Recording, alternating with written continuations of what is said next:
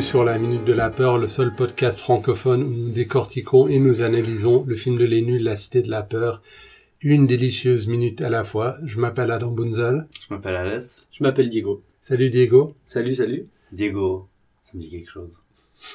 C'était le premier invité. C'était le premier invité. Le premier, le tout premier. Il était avec nous pendant les minutes 4, 5 et 6. Mhm, Un des rares invités qui respecte ses engagements et qui fait ses minutes jusqu'au bout. Ouais, parce qu'on aime bien Diego. Même on si- aime bien les gens qui finissent leur, euh, Qui finissent leur mandat. Exactement. Ouais, tout à fait. S'il s'agit simplement de finir en une minute, vous pouvez compter sur moi. Ok, très bien. Merci pour ça. De quelle minute s'agit-il aujourd'hui? 36. C'est la minute 36 qui commence avec le bafouillement du journaliste TV Mhm. et se termine avec Mizu Mizu montant les marches. Ouais, donc Bruno euh, Carrette, Bruno Cat, on, on en a... on en reparle, on en Ouais. reparle après. Ouais, tout à fait. Donc euh, tout d'abord, ce journaliste euh, nous propose de rester dans cette bien belle ville de Cannes Mhm. pour le meurtre du deuxième projectionniste. Non, ouais, ça, euh, Petit bathos là. mhm. Ouais. C'est le journal du matin, donc euh, j'imagine, vu que Ouais. pas longtemps après, ce sera à 9h30 et même il avance un peu. Ouais, tout à fait. Ouais, c'est le matin. Mais c'est donc déjà sur le thème du soleil et tout ça, ça m'a... Mhm. On aurait vraiment dit un téléjournal de, du midi, de, de la pause de midi. Ouais, tout à fait, mais en fait, pas vraiment. D'ailleurs, euh, avant de, avant de continuer, Ouais. puis de vous laisser commencer autre chose que j'interromprais, je veux quand même dire que pendant cette minute-là, Mhm. il y a toujours le signe du néon de l'hôtel qui clignote. Tout Mais cette ouais. fois-ci, il est régulier. Donc on a vu dans les minutes d'avant où il appuie euh, euh, aléatoirement avec Mhm. son doigt sur le bouton, et là il s'allume et il s'éteint à un rythme régulier. Et Ok. J'imagine que c'est pour euh, pas trop nous sortir euh, de ce qui est en train de se dire à la télé. Ouais, Mais euh, parce qu'on a déjà fait la blague. faux raccord. Ouais, tout à On fait. pourrait croire que c'est l'assistant qui a pris le rythme, simplement. Ah ouais, c'est Ouais. quelqu'un d'autre à la Ouais. place. Ouais. Et puis Ah, appuie ouais. pas pareil. Lui est parti Quelqu'un plus intelligent qui a mis un de ces oiseaux euh, que tu remplis d'eau là, puis qui se baisse. euh, tu vois, Je crois qu'il est ce- déjà rempli d'eau. Ce, ce, Ouais, ce ouais, jouet. Tu sais, le Une jouet. sorte de mouvement perpétuel. Qu'on a vu dans cet épisode des Simpsons où Homer devait travailler depuis chez lui quand il est devenu trop obèse pour euh, aller à la centrale nucléaire. Si vous voyez pas ce qu'est cet oiseau de mouvement perpétuel, vous pouvez voir cet épisode de la saison 8 ou 9 euh, des Simpsons. C'est pas la saison 9, c'est la saison... C'est entre 6 et 8 en tout cas. Écrivez-nous.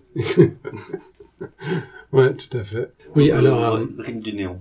Rythme du Je pourrais parler que de ça. Moi, je pense que c'est pour pas trop distraire sur ce, qui, ce que vous entendez à la télé pendant le, le contre-champ sur la tête de l'homme inquiétant joué par Sam Carman. Donc tu penses qu'ils se sont discutés entre eux, genre il faut qu'on le laisse parce que ça fait partie de la couleur de Ouais. du décor. C'est l'ambiance. Mhm.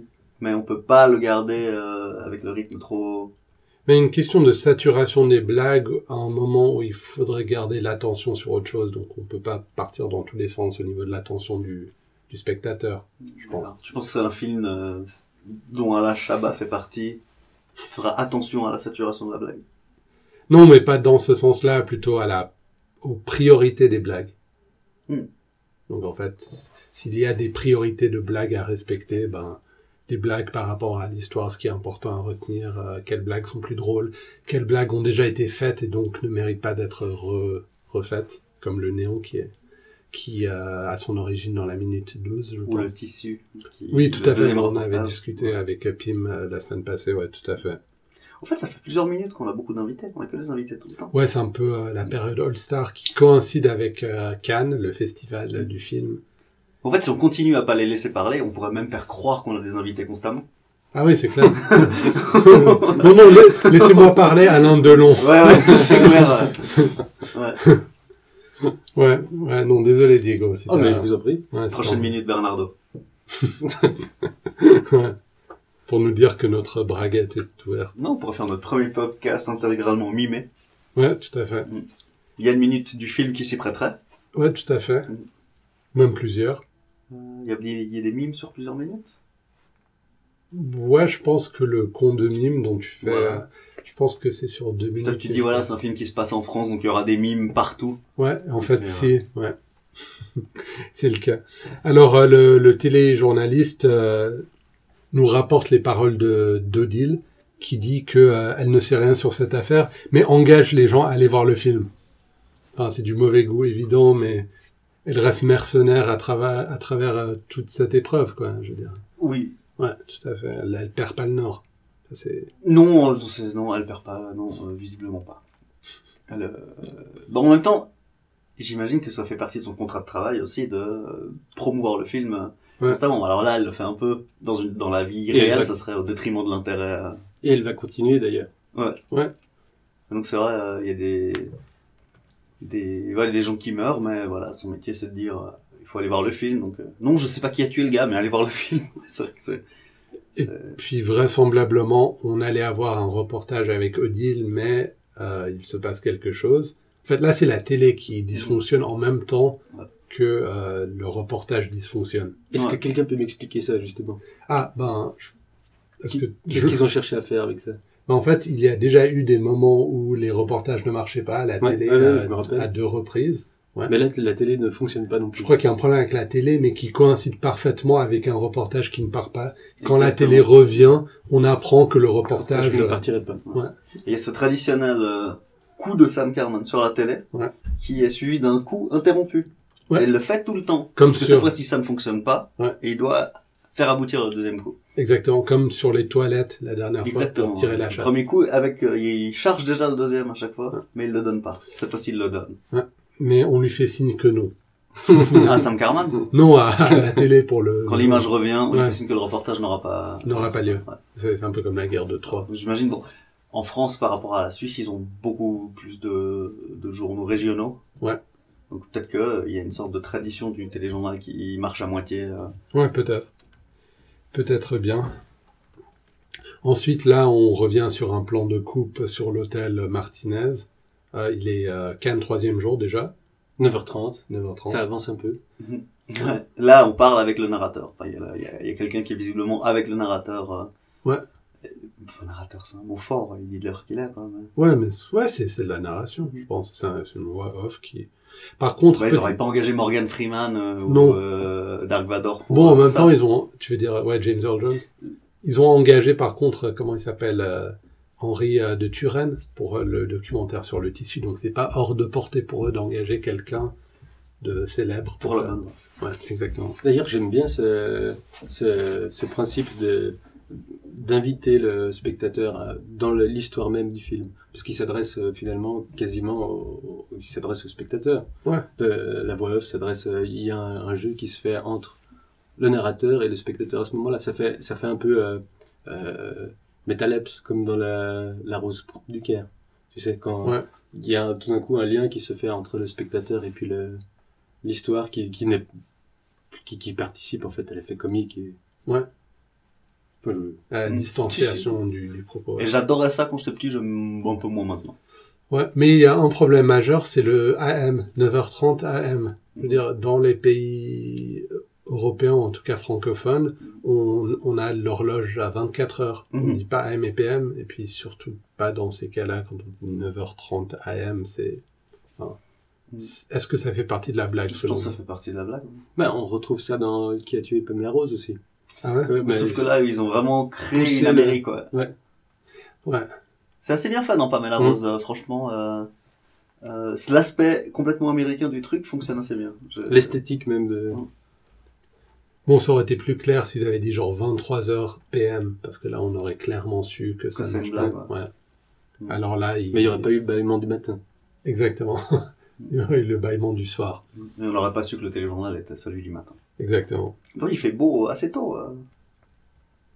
Ouais. C'est vraiment... Ouais, bon, c'est clairement pas de 9h30. Enfin, bon, c'est le mois de mai quand même, donc le soleil se lève assez tôt. Et puis, ouais. Côte d'Azur. Ouais. Ouais. Comment ça s'appelle les glaces? Glace. Sans glace. Ok, alors là, on... pas très bien, pardon les sans glace. je- je- je- je suis pas c'est sûr, hein. Euh, Alors là, on est dans une nouvelle chambre d'hôtel avec les, nos trois personnages. Alors, on voit tout de suite Simon entrer avec un travelling derrière lui qui est très bien parce que ça nous laisse déjà voir tout à fait la géographie de la salle. Donc beaucoup Enfin, plus grande, Ouais, beaucoup plus belle. Ouais. Et pourquoi vous pensez euh, qu'ils ont une nouvelle chambre d'hôtel? Parce qu'il a déjà vomi dans la première. Je Oui, pense que t'as un upgrade aussi massif quand t'as vomi. Parce que moi je vais vomir tout le temps dans ces cas-là. Quoi. ben, je pense- Non, Ou bien, est-ce que c'est pas leur chambre à eux, mais ils sont... Ça, c'est la chambre de deal et puis ils viennent la voir avant de partir. Parce qu'on avait discuté dans la minute où ils arrivent dans la chambre où ils vomissent, Ouais. qu'on trouvait franchement pour un hôtel comme le Martinez, la chambre était dégueulasse. Ouais, c'était de la merde. Pour euh, et c'est une chambre du Martinez. Ouais. Donc ça, c'est vraiment une chambre, genre, que tu donnes hein, Mais cette à chambre-là, un on, prisonnier de l'hôtel, tu vois, par exemple. Un truc comme ça. Ouais. Et euh, là, tout à coup, magnifique. on dirait le marteau. Enfin, Et s'il suffisait de vomir pour avoir une meilleure chambre, ce serait bien. ma vie change. Hein. Ouais. c'est c'est vraiment. euh, Donc, euh, c'est. euh, Toi, tu penses quoi? Moi, moi, pourquoi, est- pourquoi cette nouvelle chambre? moi, je pensais que c'était s'ils sont tous les trois dans la chambre, c'est peut-être parce qu'à cause de ce deuxième meurtre, ils sont montés en statut à Cannes. Mmh. Donc leur notoriété leur a permis d'avoir une meilleure chambre. Et ça, c'est un peu, je trouve ça un tout petit peu farfelu. C'est pas si farfelu que ça. Si t'es attaché de presse et que euh, maintenant tu commences à envisager que les personnes qui sont autour de toi vont être suivies, tu commences à les mettre euh, sous une lumière euh, plus positive. Quoi. C'est-à-dire que s'il y a un paparazzi qui prend une photo de lui dans sa chambre d'hôtel, ben faut qu'il y donne une image euh, de luxe plutôt qu'une image de chambre pleine de vomi euh, qui est la prison de l'hôtel. Ça, c'est clair. Une image de luxe toute relative quand tu vois euh, Kara qui, qui fait des mouvements de d'arts martiaux en, en Marcel. Quoi. Ouais. Ouais. En ça Marseille, malheureusement, je crois qu'elle a pas trop le contrôle là-dessus. Euh, je sais pas qui c'est qui a engagé Cara. C'est, Enfin, qui, qui s'est engagé la boîte de garde du corps. c'est Cannes, je pense. Ouais, non, mais alors si c'est Odile qui a choisi cette boîte et puis qu'on lui a envoyé Cara, bon, elle avait pas trop le pouvoir de décision sur lui. euh, Elle avait probablement pas précisé euh, Genre, je si veux on pas peut pas engager un gars débile qui fait des arts martiaux euh, n'importe comment à la fenêtre avec à une moins- cravate sur la tête ou pas. pas encore. Pas encore. Ils auraient dû savoir en, en, en demandant à son patron qui fait du mini-golf dans son bureau. Ouais. Tu- tu- tu f- ton patron fait du mini-golf dans ton bureau, en l'occurrence tu fais des arts martiaux en Marcel dans ta, dans ta chambre d'hôtel. Mais si j'ai bien compris, ouais, Ça tombe sous le sens. ça tombe sous le sens. ouais. Mais si j'ai bien compris, là, dans le contexte, c'est que Kara est tellement un, enfin, comment dire, un boulet pour, pour cette boîte de sécurité qu'ils ont décidé de l'envoyer sur un truc un peu minable du style Festival de Cannes, pas un truc d'espion international. Ouais. ouais.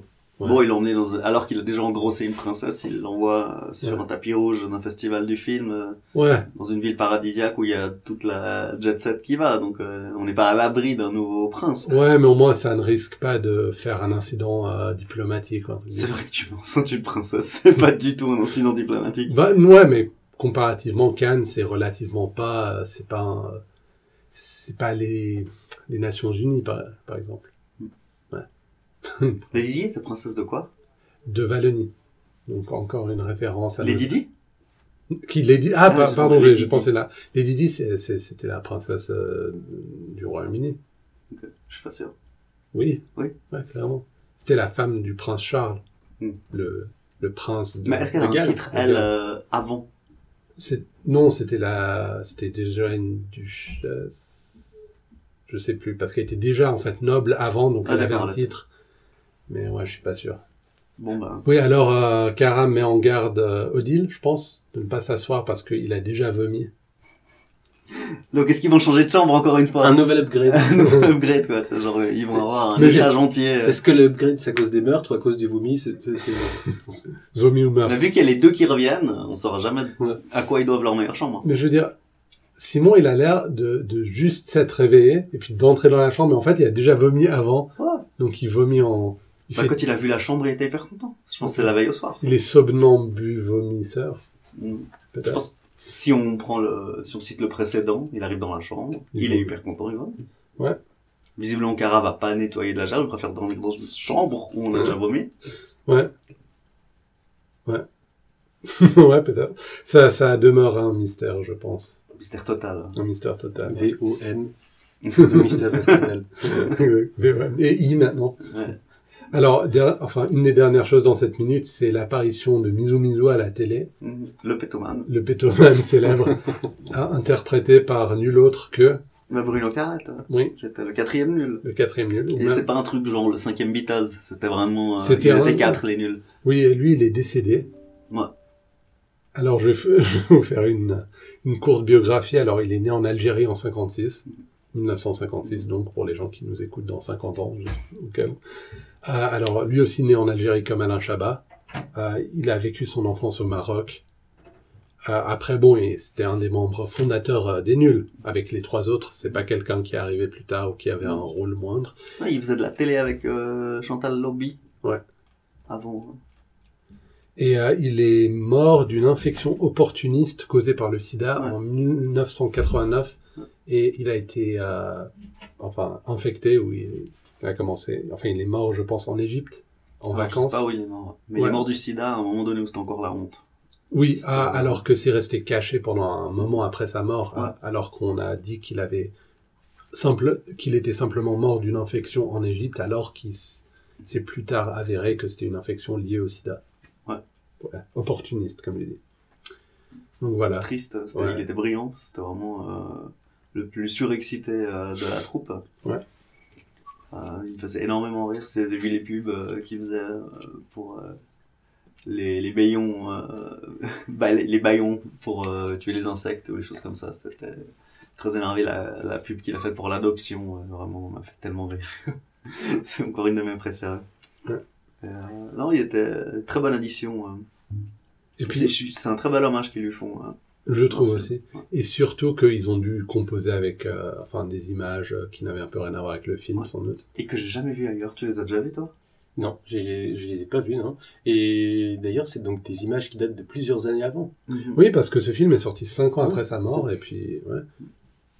Et puis aussi, euh, nonobstant les images, c'est étonnant d'avoir un film qui constitue peut-être le, le plus haut point de leur carrière d'humoriste après la mort d'un des membres. Ça Mhm. arrive rarement que la mort Mhm. d'un membre, Mhm. euh, qu'il y ait un, chef-d'œuvre après la mort d'un membre important d'un groupe.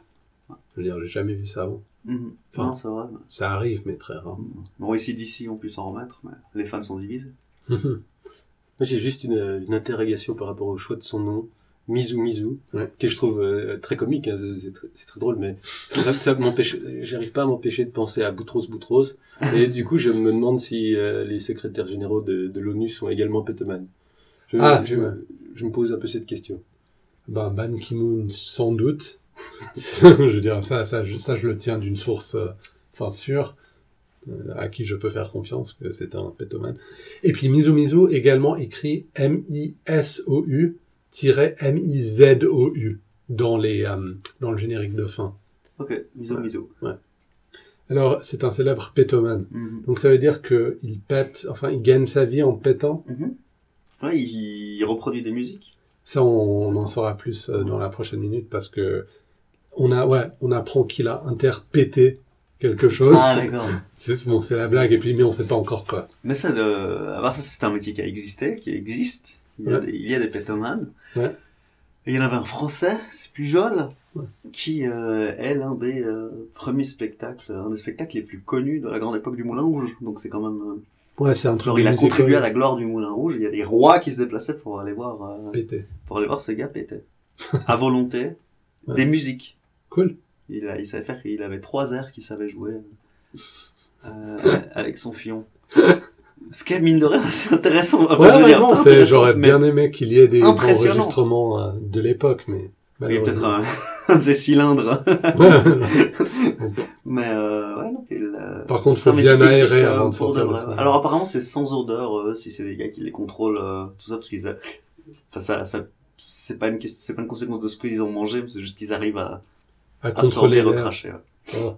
Ah, c'est comme quand t'avales beaucoup d'air pour pouvoir euh, Roter. éructer à, à Exactement. ouais. Ouais, tout à fait, ok. c'est- Non, non, j'ai pas essayé avec autant de discipline que j'aurais dû pour préparer cette minute, mais euh, en tout cas, le métier existe. Et il y en avait un célèbre au Moulin Rouge. Nice, cool. Ça, c'est un bon petit bout de trivia pour nous. Mhm. Ah oui, et puis euh, avant, là on est à la toute fin de la minute, mais je voudrais euh, quand même revenir sur quelque chose qui nous a été notifié sur la page Facebook la semaine passée, Ah, si vous me le permettez. Euh, une, C'est euh, permis. Merci. Une auditrice euh, nous a fait comprendre que Pierre Hamzalag, l'acteur qui joue Bestel, est décédé euh, quelques années après La Cité de la Peur, je pense en 96, si mes souvenirs sont bons. Ah, zut. Et puis euh, voilà, il est mort assez jeune, je pense à l'âge de 36 ans. Ah ouais, c'est carrément jeune, hein. Ouais, très très jeune. Et puis, euh, d'après les recherches que je n'ai pas fait à l'époque du dernier épisode, il était euh, directeur de casting. Donc, je pense qu'il était peut-être pas vraiment un acteur à 100%. D'ailleurs, il a, il a peu de crédit sur IMDb. Mais oui, il est décédé très jeune aussi. Donc, euh, RIP Pierre Hamzalag, autant que Bruno. Enfin, ouais. Avec Bruno Carat aussi, puisque nous parlons de quelqu'un qui est décédé Mhm. euh, dans ce film. Voilà. Quelle, euh, quelle note triste. Non, parce qu'on lui avait bien rendu hommage euh, Ouais. la semaine, enfin, il y a deux semaines maintenant. Dans l'épisode avec Sacha. Mm. Ouais. Retrouvez-nous sur Facebook, retrouvez-nous sur euh, sur euh, minute de la peur Twitter donc et puis euh, écrivez-nous euh, à Gmail, je ne connais plus l'adresse exacte mais vous pouvez la trouver sur notre page.